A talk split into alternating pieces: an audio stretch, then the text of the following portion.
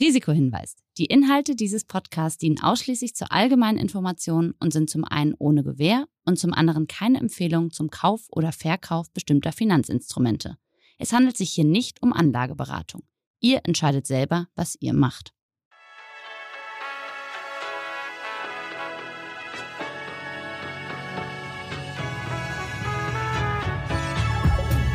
Moin Moin und herzlich willkommen zu einer neuen Folge Money Money. Heute mit einer Autorin, Juristin, Fernsehmoderatorin und Schauspielerin unisono in einer Person. Laura Karasek ist bei mir zu Gast und anschließend analysiert das Chris Oliver Schickentanz von der Commerzbank AG. Dort ist er Chefanlagestratege und sagt uns, ob das richtig ist oder falsch.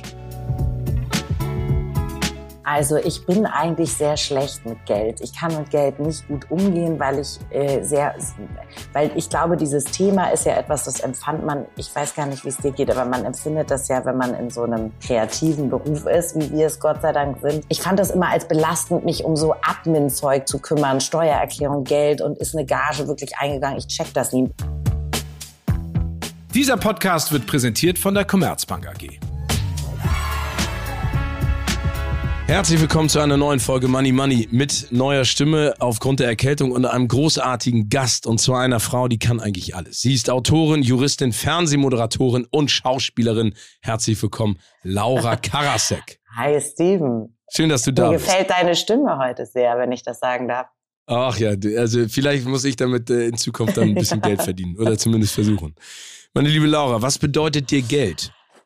Alles. Nein, ähm, ich glaube, Geld. Ähm, Aber es wäre immer eine ehrliche Antwort. Ich glaube, das geht vielen so, ehrlich gesagt. Äh, Nein, also man muss sagen, ich glaube, es ist leicht zu behaupten, dass Geld einem gar nicht so viel bedeutet, wenn man zumindest ansatzweise genügend davon hat. Ähm, ich habe das Glück gehabt, dass ich in meinem Leben noch keine Geldsorgen hatte. Ähm, ich weiß aber von meinen Eltern und auch Großeltern, dass die welche hatten und dass die das sehr belastet hat. Aber ich glaube, wenn du dir darüber keine Sorgen machen kann, musst, ist es eben sehr einfach zu behaupten, was habt ihr denn immer alle mit eurem Geld, ist doch nicht so wichtig. Also natürlich ist Geld für mich ein Instrument ähm, für Unabhängigkeit, das muss ich schon so sagen. Jetzt kommen wir hier gleich zum Feminismus, aber ähm, ich bin ja auch Mutter und arbeite viel und für mich bedeutet, das Schöne an Geld ist eben, ähm, dass man sich beispielsweise nicht stressen muss, wenn man irgendwohin zu spät ist, dass man sich einfach ein Taxi nimmt oder sich ein Hotel bucht, wenn man zu lange irgendwo arbeitet. Also ich finde, diese Fre Geld schenkt mir Freiheit. Das muss ich schon sagen, ja. Gibt es denn für dich dann auch eine, sag ich mal, Definition für den Begriff reich? Ab wann ist man reich? Ich glaube, man ist dann reich, wenn man nie darüber nachdenken muss, äh, wenn man nachts nicht wegen Geld wach liegt. Ich glaube, das ist es. Wenn man, wenn man nicht wegen Geld schlaflos ist, dann ist man, wenn man, wenn man gut pennt, ist man reich. Oh, okay. Sehr schöne Antwort, aber auch nachvollziehbar. Erinnerst du dich noch daran, womit du dein allererstes Geld verdient hast? Ja, klar. Was hast du gemacht? Also ich kann dir mehrere Sachen sagen. Ich habe mal, weil du, Oh. weil du in der Einleitung gerade Schauspielerin gesagt hast, was eigentlich ein Affront ist und fast Häme gegenüber echten. für die Branche oder für dich? für die Branche, für echte Schauspieler, weil und Schauspielerinnen, weil ich habe im Traumschiff mitgespielt, aber das qualifiziert mich. Also ich habe keinerlei Ausbildung, das möchte ich an dieser Stelle klarstellen. Und ähm, liebe tolle Oliver Masuccis da draußen und und weiß ich nicht. Ähm, äh, bitte, ich, ich, äh, Tobias Morettis und so, bitte denkt nicht, dass ich mich ernsthaft auf, in einer Liga mit euch sehe. Ich bin keine Schauspielerin, aber ich habe mal, als ich elf Jahre alt war, in einer Serie mitgespielt vom ZDF, die hieß Geheim oder was, das habe ich dir vielleicht auch schon mal erzählt, aber jedenfalls mit Moritz Bleibtreu war diese Serie. Und da habe ich eine Gage bekommen äh, pro Drehtag, was ja immer sehr schön ist und enorm viel damals für mich war. Ich glaube 500 Mark äh, ja, so alt bin ich äh, pro Drehtag. Und ähm, das war mein erstes Geld, was Reichsmark war das, ne? güldene Taler. ja, Ähm, genau. Okay, also Damals, 500 als Mark. Frauen auch noch nicht wählen durften. Nein, also die, Oh. die Oh Gott, oh Gott. Ja. 500 Mark habe ich 1994 pro Drehtag, glaube ich, bekommen.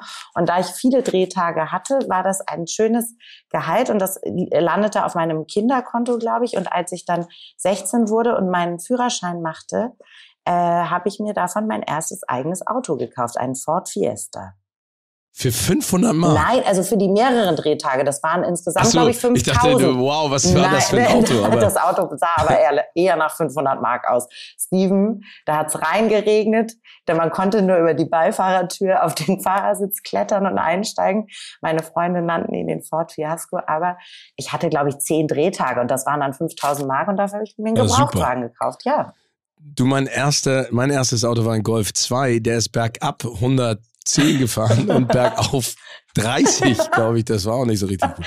Nein, aber, aber äh, Laura, das ist toll. Ich glaube, an die ersten Jobs erinnert man sich gerne, aber mittlerweile, ich habe es ja schon eingangs gesagt, bist du sehr umtriebig, machst sehr viele tolle Sachen und hast ja auch gesagt, äh, Geld bedeutet Freiheit und Unabhängigkeit.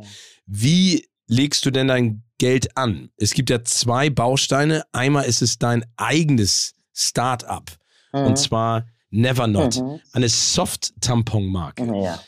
Ähm, warum diese Marke? Wie bist du drauf gekommen und warum dann auch direkt selbst investieren? Also ich bin eigentlich sehr schlecht mit Geld. Ich kann mit Geld nicht gut umgehen, weil ich äh, sehr, weil ich glaube, dieses Thema ist ja etwas, das empfand man, ich weiß gar nicht, wie es dir geht, aber man empfindet das ja, wenn man in so einem kreativen Beruf ist, wie wir es Gott sei Dank sind, so ein bisschen als, ja, ich fand das immer als belastend, mich um so Admin-Zeug zu kümmern, Steuererklärung, Geld und ist eine Gage wirklich eingegangen. Ich check das nie. Bist du so, bist du gut mit Geld? Ich bin sensationell mit Oh Geld. Gott. Scheiße, jetzt Nein, bin ich nicht, bin ich nicht. Aber ich glaube, ich bin gut. Gut. Also, und ich habe irgendwie immer gedacht, was mache ich denn mit dem Geld? Und ich war sechs Jahre Anwältin in der Wirtschaftskanzlei und habe sozusagen mich um das Geld meiner Mandanten gekümmert, aber nicht so gut um mein eigenes. Außer, dass ich einen Bausparvertrag habe, ganz spießig. Hast du den immer noch? Das ist ja eine ich spannende den, Frage, ich weil hab den immer noch, Steven. Ah, sensationell. Den darfst du nicht weggeben. Ich glaube, jede Bank würde den gerne auflösen. Ich weiß ja nicht, wann du den. Deswegen nerven bist, die aber- mich immer so mit, der ist jetzt, der ist jetzt fällig und ich könnte doch jetzt und so. Ach, verstehe, die wollen mich jetzt loswerden, die Schlinge. Ja, logisch. Logisch. Ah. Weil du da Zinsen kriegst, die kriegst du nirgendwo mehr. Nein. Und schau, siehst du, so dumm. Damals haben meine, meine Freunde und Kolleginnen gelacht bei der Kanzlei und haben gesagt, haha, Bausparvertrag. Und ich war so, nee, ich will das. Meine Mutter hatte mir dazu geraten. Meine Eltern konnten auch nicht mit Geld umgehen. Ähm, mein Vater war so eine Geldvernichtungsmaschine eigentlich eher. Aber ähm, Was heißt, da- was heißt denn eine Ja, halt so ein Geldvernichtungsmaschine? Verschwender, so ein bisschen so, ja mal. Ich glaub, Ein Lebemann. Ein Lebemann, ich glaube, weil er auch arm war, sehr arm als Kind und irgendwann im Alter dachte, ich möchte mir darüber keine Gedanken mehr machen, ob ich jetzt meinen Mantel, der ließ immer alles liegen im Zug, den Mantel, den Aktenkoffer, die Unterlagen, die Vorträge, der Rotwein lief aus. Also er war ja so jedenfalls und ähm, deswegen kann ich auch nicht so gut mit Geld umgehen. Äh, aber ich habe damals diesen Bausparvertrag abgeschlossen und ähm, jetzt siehst du, jetzt habe ich doch was Gutes getan. Und dann habe ich mich aber im, vor einem halben Jahr entschlossen zu investieren und Investorin zu werden, weil mir ein Startup sehr gut gefiel. Und eine Freundin, Tijen Onaran, auf mich zukam. Die hat ein Netzwerk, das heißt Global Digital Women. Und die hat festgestellt, dass es viel zu wenig weibliche Gründerinnen gibt, weil Frauen schlechter an Kapital kommen als Männer. Aber die ähm, Startups von Frauen langfristig sogar mehr, also sehr erfolgreich sind. Und dann haben, haben wir uns mit Caroline Kebekus, eine Künstlerin, die ich wahnsinnig schätze, zusammengetan und haben gemeinsam in dieses Startup investiert. Und ich finde es ganz geil, Investorin zu sein. Das glaube ich, aber das heißt, du bist wirklich nur im Hintergrund Geldgeberin, um das mal ganz salopp zu sagen. Ja. Du hast mit dem Produkt, das du selber gut findest, Ja, ich benutze es auch. Ich kann diese Soft-Tampons sehr empfehlen. Die haben aber nicht nur Soft-Tampons, die machen Sexual Wellness für, für Frauen, aber auch für everyone. Also da gibt es natürlich auch so Vibratoren und so, aber es gibt auch CBD, CBD-Öl, es gibt so, äh, so Kerzen, also alles, was sozusagen für die Sexualität von Menschen gut und schön und wichtig ist. Und das Gute an diesem Soft-Tampon ist eben, man kann während seiner Tage damit Sex haben, was man mit anderen Tampons nicht kann. Aber ähm, Ah, äh, okay. kurzer Ausflug in die, in die, in die Biologie. Aber ähm, ich finde, ähm, mich hat das eben schockiert, als ich mich mit den Zahlen beschäftigt habe, dass eben Frauen weniger gründen, dass äh, da weniger Kapital zur Verfügung gestellt wird und es überhaupt nicht ähm, jetzt ein Charity-Projekt ist nach dem Motto, oh, wir unterstützen jetzt zwei weibliche Gründerinnen, die Anfang 30 sind, sondern ich wirklich gedacht habe, man ist ja dumm, wenn man da nicht partizipiert. Und die haben auch mehrere männliche, sehr starke Investoren und ich finde das irgendwie ganz geil, äh, da teilzuhaben. Also man ist doch blöd, wenn man das Thema Finanzen für sich selber immer so ausblendet oder ausklammert, sondern ich kriege jetzt lauter Pitch-Decks zugeschickt und dauernd über LinkedIn irgendwelche Nachrichten, ähm, ich möchte doch bitte jetzt noch in dies oder jenes Startup investieren. Also wenn man einmal, ich kann, ich weiß nicht, bist du Investor, Steven? Ja, bin ich auch. Und ist also das öffentlich Thema- bekannt? Ja. Nee, Ach so, jetzt hast du es aber gesagt. Jetzt Jetzt habe ich kriegst gesagt. auch stimmt, das war-. Nein, ich finde das ja total spannend. Ich finde, da draußen gibt es so unfassbar viele tolle Ideen. Und vor allen Dingen ist es ja, also du hast es jetzt aus der Sicht der Frau erzählt, was ich auch richtig finde. Ich finde es aus der Sicht des Menschen gut in neue Ideen zu investieren, weil am Ende braucht ja eine Idee auch immer Anschub. Und wenn man das auf finanzieller Ebene oder durch die Kontakte leisten kann, ist das natürlich ein super Invest für beide Seiten. Ne? Hast du denn, darf ich kurz fragen, so ungefähr in welchem Bereich, also wo hast du, äh, wo, wo bist du Investor? Das, das kann ich noch Okay. nicht so öffentlich Okay. äh, kundtun, aber das mache ich gerne, äh, wenn wir uns mal auf ein Gläschen Wein ich irgendwo bin sehr gespannt. Dann tauschen wir uns Laura. von Investoren. Ja, gerne. Ja, vom einen Investor zu, zu Investoren. Aber äh, die andere Frage, die ich hätte jetzt zu diesem Thema, ähm, also du sagst, Startups findest du grundsätzlich total interessant und spannend, aber du hast einen Bausparvertrag. Das ist ja eine sehr konservative Geldanlage. Hast du denn jemanden, der sich um dein Geld kümmert? Also, dass du weiterhin deine Unabhängigkeit und deine Freiheit auch genießen kannst? Also so schrecklich das klingt, ich habe halt immer meinen Bankberater, der mich immer mal anruft und sagt, legen Sie das jetzt hier hin, dann kann man ja auch das Geld, äh, jetzt wird sehr nerdy sozusagen, also nicht, dass ich das wirklich weiß, du kannst ja auch das Geld auf ein Konto legen im Moment, wo du zumindest noch einen Minimalzinssatz bekommst, weil das dann blockiert ist für sechs oder zwölf oder 18 Monate, dann kannst du nicht rangehen, aber dann, wenn du, wenn du Beträge da hast, von denen du sagst, die brauche ich im Moment auch nicht, dann leg sie halt auf ein separates Konto, weil ähm, da musst du eben wenigstens, ich finde es halt krass, dass man Zinsen zahlen muss inzwischen. Also ich erinnere mich wirklich noch an eine Zeit, als ich anfing zu arbeiten, da hat man noch richtig viel Geld bekommen, wenn man Geld bei der Bank liegen hatte. Das ist jetzt nicht mehr so. Nee, das stimmt. Aber das heißt, du hast jemanden, der, mit dem du auch sprichst oder bei dem du sagst, hören Sie zu, Ja. ich bin nicht gut in Geldsachen, in finanziellen Dingen. Ich gebe Ihnen jetzt das Geld, was ich verdient habe. Du legst vielleicht noch ein bisschen was für Spaß und Freude am Leben zurück. Total. Aber machen Sie, machen Sie mit dem Geld, was Sie für richtig halten. Also du hast da keinen Einblick oder hast du da einen Einblick? Ich habe ein bisschen Einblick und ich tausche mich auch mit meinem Mann aus, der da Experte ist, weil der selber äh, zwei Fonds hat und sehr in Krypto unterwegs ist. Und ähm, das ist ja nochmal noch mal ein ganz eigener Bereich. Und das klingt wahnsinnig unemanzipiert, dass mein Mann mir da hilft. Aber ähm, sozusagen, äh, wir tauschen uns auf jeden Fall darüber aus, was ist jetzt eine gute Idee, was ist ein gutes Investment.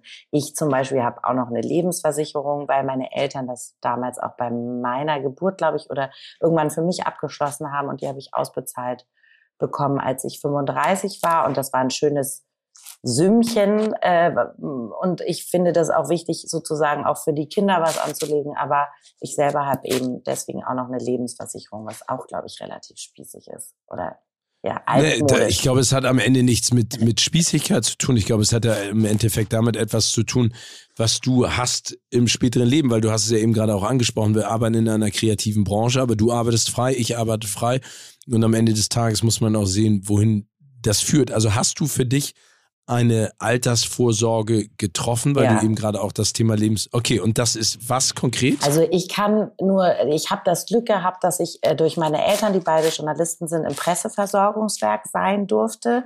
Dort zahle ich monatlichen Beitrag. Also das ist ja quasi eine Rente für Menschen, die in, in den Medien arbeiten. Ähm, und ich bin dadurch, dass ich sechs Jahre als Anwältin gearbeitet habe, im Rechtsanwaltsversorgungswerk, also in der Rechtsanwaltskammer. Und da zahle ich jeden Monat einen horrenden Beitrag, also einen absurd hohen Beitrag, muss man sagen. Aber das ist mein, ähm, meine Altersvorsorge. Ähm, weil in unseren Berufen, du sagst es ja auch, man weiß nie, wie lange es gut geht oder wie viele Bestseller man jetzt noch schreibt oder wie viele Fernsehshows. Vielleicht sagt irgendwann jemand, äh, die Fresse kann ich nicht mehr sehen und ähm, wir sind abgeschrieben.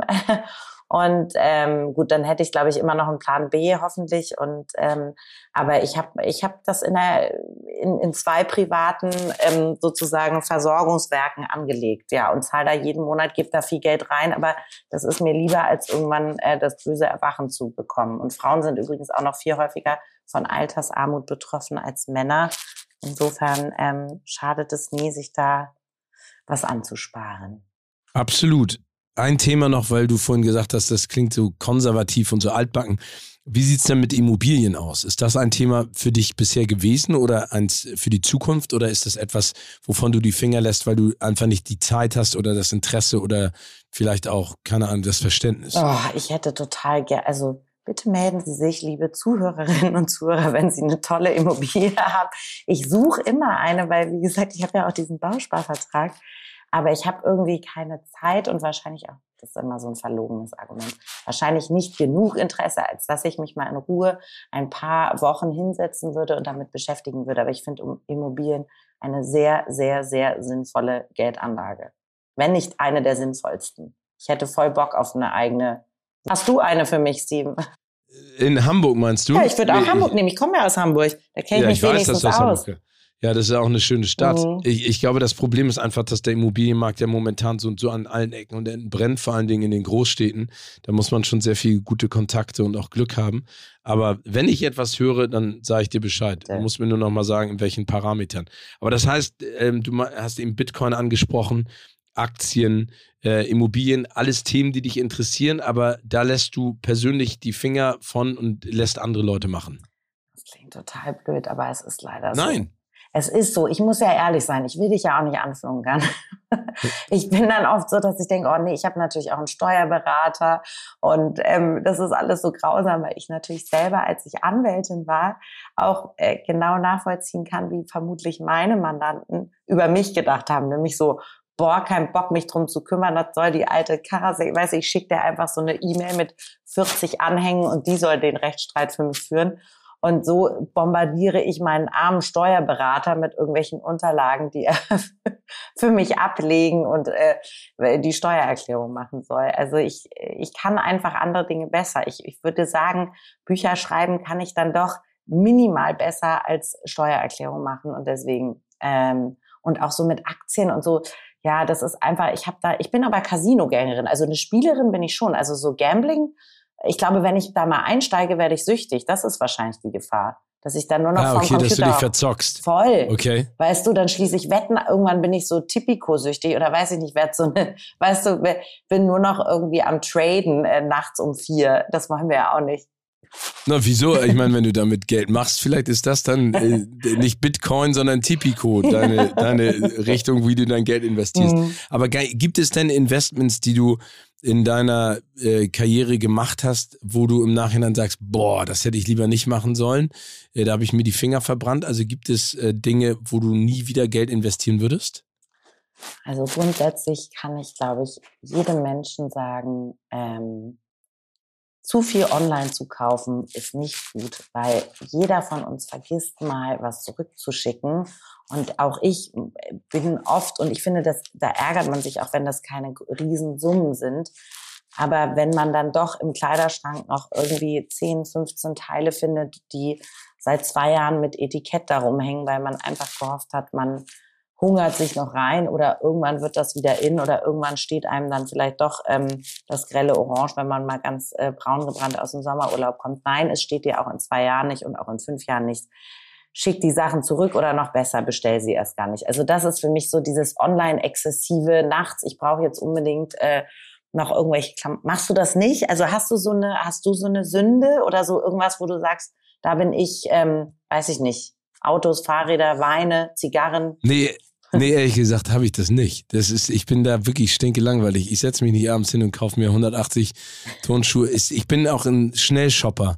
Wenn ich losgehe, dann brauche ich eine Stunde und habe alles, was ich brauche. Ich habe da nicht die Muße für. Vielleicht auch nicht mehr den Bock mittlerweile, aber ähm, nee, äh, ich hätte gerne ein, ein obszönes, absurdes, bizarres Hobby, in das ich ganz viel Geld reinpacke, aber das habe ich leider nicht. Es tut mir leid. Ja, aber das heißt, davon würdest du auf jeden Fall die Finger lassen, weil das totaler Quatsch ist, das in Zukunft zu machen. Also aber nicht nur, weil es eine Umwelt, also ne, sozusagen die, die, diese Umweltschädliche daran ist uns ja allen bekannt. Und auch die letzten Kilometer sind ja das, was am CO2-schädlichsten ist. Und dann natürlich immer noch die Hälfte zurückzuschicken und so, das ist alles nicht geil. Und vor allen Dingen sich wirklich mal fragen, brauche ich den Scheiß wirklich? Ich habe neulich auf äh, deinem Haus- und Hofsender Pro7 auch das wunderbare Jenke-Experiment geguckt und habe danach wirklich gedacht, Alter, das stimmt so. Man kauft so viel Klamotten und denkt, warum brauche ich eigentlich noch die 17. Lederjacke? Die braucht kein Mensch und so. Also sich da das sind zwar keine Rieseninvestments und da verrennt man sich auch nicht, aber dieses, ich glaube, das läppert sich schon und ist, ist ärgerlich, weil es müllt dir die Bude voll und eigentlich hast du keine Freude dran. Aber mit diesem Learning, liebe Laura, habe ich eine letzte Frage an Bitte. dich. Wie würdest du eine Million Euro heute investieren? Was würdest du damit machen? Ich stelle dir einen Koffer mit einer Million Euro für die Tür und du darfst damit machen, was du willst. Du kannst damit zocken gehen ins nächste Casino. Du kannst es anlegen. Du kannst, was, was würdest du tun? Also ich würde wahrscheinlich äh, 500.000 Euro äh, Spielgeld. Also ich würde damit ins Casino gehen. Ich würde damit ähm, dich bestechen und mich endlich bei äh, einer Pro-7-Sendung einkaufen, dass ich auch mal ähm, bei Da Joko kommst du aber mit dem Geld nicht hin, da musst du viel mehr... Da muss ich viel mehr hinlegen, ja. ich weiß schon. Scheiße, Mann. Ähm, ich gebe die Million einfach äh, dir und Pro7 und hoffe, dass ihr mich mal ganz toll besetzt in einem geilen Game gegen, dass ich äh, gegen Joko und Klaas gewinne. Ähm, nein, aber im Ernst, ich glaube, ich würde äh, was für meine Kinder anlegen und ähm, das klingt jetzt abgedroschen und wahrscheinlich auch unglaubhaft und blöd, aber wir alle sind ja ähm, sozial engagiert und ähm, ich würde auch versuchen, sehr viel äh, zu spenden, beziehungsweise Projekte, die ich ohnehin schon unterstütze, noch mehr damit zu unterstützen. Das meine ich schon, also das denke ich schon. Also weißt du, aber ich glaube, das ja. sagt man immer, aber es ist sozusagen etwas, ähm, was Sinnvolles mit dem Geld machen und auch dazu noch, weil du vorhin sagtest, in Startups investieren ist auch für Männer natürlich. Also ich glaube, es, es gibt so tolle Startups im Moment, die so tolle innovative Ideen haben, auch zum Thema Umweltschutz, Klima, fleischloses Essen. Also es gibt die, die geilsten Erfindungen und wenn man diese Gründungen nicht unterstützt, dann ist man blöd und äh, deswegen würde ich immer versuchen, äh, das in nachhaltige Projekte irgendwie zu stecken und dann aber natürlich trotzdem damit auch was zu verdienen. Super. Laura, vielen herzlichen Dank. Ja. Dann äh, drücke ich dir die Daumen für all das, was da kommt und vor allen Dingen für deine neuen und zukünftigen Start-up-Investments. Es klingt spannend. Vielleicht investieren und vor allen Dingen wir bleibt gesund gemeinsam. Hm? Du, wer weiß es? Du, wenn wer du es mir bald verrätst, wo du bist, in welchem, ob es Tech ist, ob es, ob du, ob es den Steven, die Steven Gätchen Tofu-Wurst gibt oder weiß ich nicht, den Steven Gätchen Wein. Ich bin gespannt. Ich bin gespannt auf dein Produkt, Steven. Ja, das werde ich dir, werde ich dir gerne erzählen. Also ich finde es sehr gut, das Produkt. Geil, ich freue mich drauf und danke für die Einladung. Danke dir.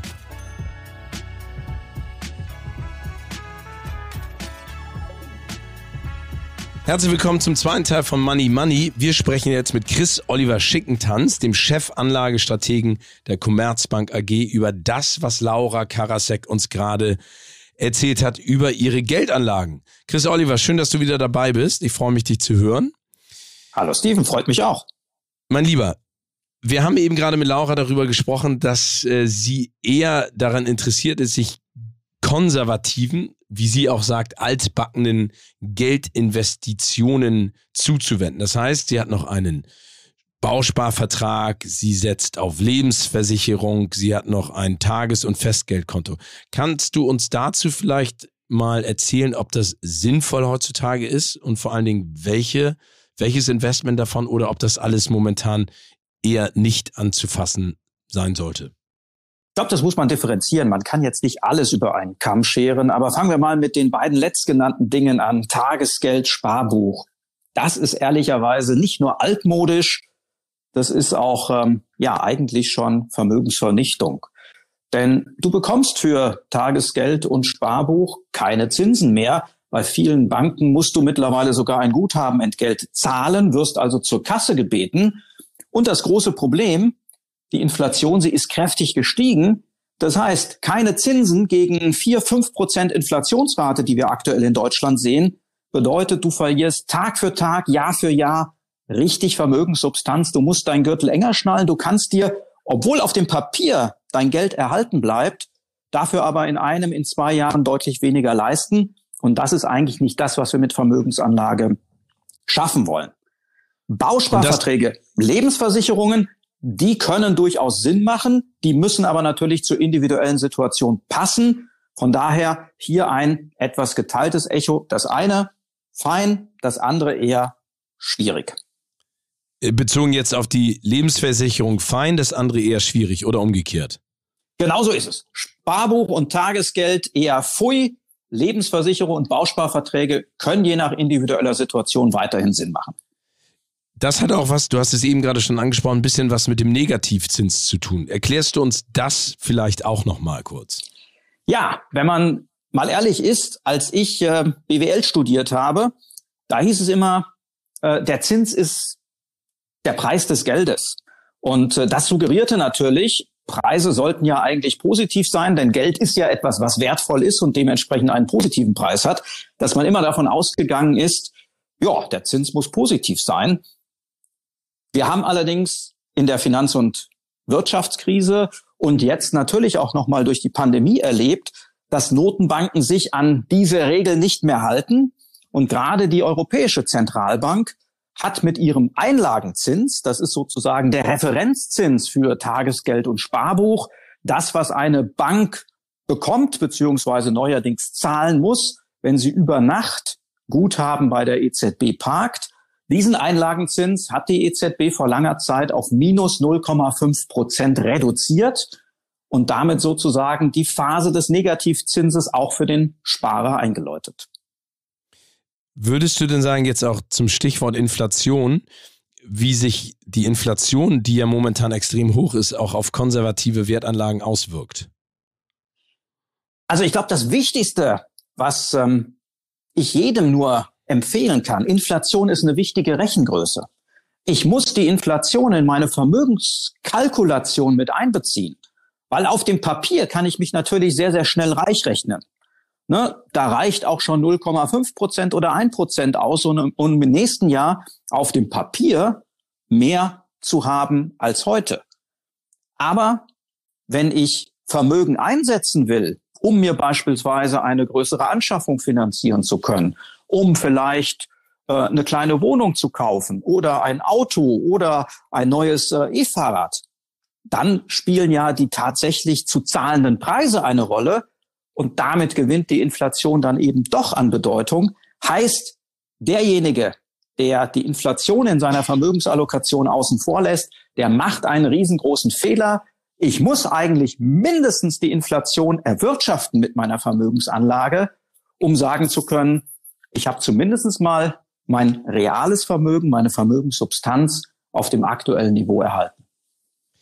Es gibt noch zwei spannende Themen, die kamen vor allen Dingen auch immer von meinem Vater, der zwischendurch gesagt hat, oder auch von meinem Steuerberater. Mal zu, wenn du ein bisschen Geld übrig hast, dann ähm, investier das doch in die Riester-Rente oder in die Rürup-Rentenversicherung. Kannst du da vielleicht auch unseren Hörerinnen und Hörern nochmal ein bisschen erläutern, worum es da geht und ob das auch wirklich sinnvoll war oder ist? Also, ähm, das Ganze klingt jetzt relativ altbacken durch diesen Begriff der Rente. Ähm, es gibt allerdings äh, die entsprechenden ähm, äh, staatlichen Förderungsprogramme und das ist eigentlich äh, das, das Relevante an, an der äh, Riester-Rente. Das ist ein staatliches Förderprogramm, wo deine persönliche Vermögensanlage vom Staat nochmal ein Stück weit subventioniert wird. Da gibt es mittlerweile auch durchaus das ein oder andere moderne Vehikel, mit dem ich das Ganze machen kann. Von daher ist das eine Alternative, die man wählen kann. Fakt ist aber auch, es ist ein Baustein unter mehreren und es entlastet uns nicht auch privat für die, fürs Alter vorzusorgen und Vermögensanlage eben neben diesem staatlich geförderten Baustein auch über andere Bausteine zu finanzieren. Okay, fassen wir nochmal zusammen, Chris Oliver, weil ich finde das ganz spannend. Also das heißt, Bausparvertrag oder das Sparbuch sozusagen äh, anzusparen und zu vergrößern, das Vermögen auf einem Tages- oder Festgeldkonto, macht überhaupt keinen Sinn. Momentan perspektivisch auch nicht. Ähm, das heißt, aber wenn man in unterschiedliche Portfolio sozusagen investiert, das heißt, man macht vielleicht die Riester-Rente, man guckt nochmal zusätzlich, welche anderen Wertanlagen man hat. Also man streut es breit. Dann ist diese altbackene Art des Geldinvestments immer noch sinnvoll. Ich glaube, ganz entscheidend ist tatsächlich äh, ja das Gesamtkunstwerk. Ähm, eine konservative, altmodische Form der Geldanlage kann ein kleines Mosaiksteinchen in einem Gesamtkunstwerk der Vermögensanlage sein. Aber gerade unseren jüngeren Zuhörern kann ich nur eines raten, Ganz ohne Aktien macht Vermögensallokation keinen Sinn. Von daher lieber ein Stück weit gedanklich von Festgeld, von Tagesgeld, von Sparbuch verabschieden. Vom Sparer zum Anleger ist unser Motto schon seit vielen, vielen Jahren. Und ehrlicherweise, damit fährt man gerade auf die mittlere bis lange Sicht deutlich besser, denn dann muss ich den Gürtel nicht enger schnallen, sondern ich kann mir üppige Weihnachtsgeschenke leisten, weil ich die dann einfach von meiner Performance, die ich mit der Vermögensanlage erwirtschaftet habe, auch bezahlen kann. Gibt es denn deiner Ansicht nach Hoffnung, dass die Zinsen jemals wieder steigen? Ja, die werden nicht äh, für ewig bei minus 0,5 Prozent liegen. Die Frage ist nur, wie stark werden sie steigen? Ähm, wir gehen A, nicht davon aus, dass wir in der Eurozone überhaupt eine Zinserhöhung vor dem Jahr 2024 erleben werden. Also da geht noch eine ganze Menge hier den Main äh, an Wasser entlang, bevor das passiert. Und zum Zweiten wird die Zinserhöhung, die es dann vielleicht gibt, nicht dazu führen, dass wir sehr, sehr schnell üppige Zinsen in Höhe der Inflation erleben werden, sondern wir werden uns noch für viele, viele Jahre auf diese Zinsmagerkost einstellen müssen. Und das bedeutet eben, ich muss nachhaltig meinen Anlagestil ein Stück weit anpassen. Sind wir gespannt. Und jetzt mit den Learnings, die wir heute gehabt haben und auch vor allen Dingen mit dem, was du ja jeden Tag auf dem Finanzmarkt siehst, wie würdest du derzeit eine Million Euro anlegen und investieren? Also erstmal herzlichen Glückwunsch jedem, der diese eine Million Euro Startkapital mitbringt. Es kommt natürlich ganz entscheidend auf die individuelle Risikopräferenz an. Aber wenn wir mal so über den den Durchschnittsbürger sprechen, ähm, der sagt, ein bisschen Chance und Risiko darf dabei sein, aber ich möchte eben auch nicht zu viel verlieren, wenn es mal schief geht, dann würde ich äh, 550.000 von dieser eine Million, also 55 Prozent, breit gestreut in Aktien investieren. Da darf der ein oder andere ETF dabei sein, aktiv gemanagter Fonds, vielleicht auch das ein oder andere thematische Investments in Dinge, die uns einfach im Alltagsleben umtreiben, wie zum Beispiel Digitalisierung oder auch die demografische Entwicklung, dann würde ich ähm, fünf bis zehn Prozent in Rohstoffe investieren, da einen relativ klaren Fokus auf Edelmetalle wie zum Beispiel Gold oder Silber legen, aber auch die Industriemetalle, die im Rahmen des konjunkturellen Aufschwungs ein Stück weit gefragt sind. Ich hätte ein paar Investments, so 10, 15 Prozent in Immobilien und erneuerbare Energien. Da gibt es äh, Vehikel, die das Ganze breit gestreut in einem Vormantel möglich machen. Und äh, bei Immobilien gute zwei Prozent Jahresrendite abwerfen, bei erneuerbaren Energien sogar drei bis vier Prozent nach laufenden Kosten, also durchaus sehr, sehr attraktiv. Und den Rest, den würde ich dann tatsächlich in die eher altbackenen Instrumente packen. Das können festverzinsliche Anleihen sein. Das kann sicherlich auch mal ein bisschen Liquidität sein als Notfallpolster, wenn mal was Unvorhergesehenes passiert. Aber dann habe ich, glaube ich, einen Mix, mit dem ich A, die Chancen an den Kapitalmärkten gut nutzen kann, aber B, eben auch nicht das Risiko fahre, dass am Schluss alles verloren ist, wenn es mal zu einem Crash an den Aktienmärkten kommt. Und die 450.000, die oder hast du die auch schon investiert? War das zweigeteilt sozusagen? Die habe ich auch schon investiert. Ah, okay. Die 550.000, die gehen in Aktien. Ah, okay. Und dann haben wir den Rest sozusagen in Rohstoffe, erneuerbare Energien, Immobilien und die altbackenen Segmente gepackt. Achso, ich dachte, davon kaufst du dir dein Traumauto am Ende. Ein, äh, für mich ist, ist ein Auto tatsächlich ein Nutzfahrzeug. Von daher stehe ich da gar nicht so sehr auf die äh, Traumautos. Aber ein bisschen Konsum schadet natürlich nie. Denn damit fachen wir die Realwirtschaft an und das ist dann wiederum gut für unsere Aktieninvestments. Also von daher ein guter Tipp von dir, Steven. Ein bisschen an sich selbst denken und sich auch mal was gönnen. Das ist durchaus auch eine Möglichkeit, wie man mit Vermögen umgehen kann. Vor allen Dingen in diesen Zeiten. Chris Oliver, ich danke dir wieder für diese tolle Einschätzung und für das Gespräch und wünsche dir alles Gute. Ja, auch Steven, danke. Dieser Podcast wird produziert von Podstars bei OMR.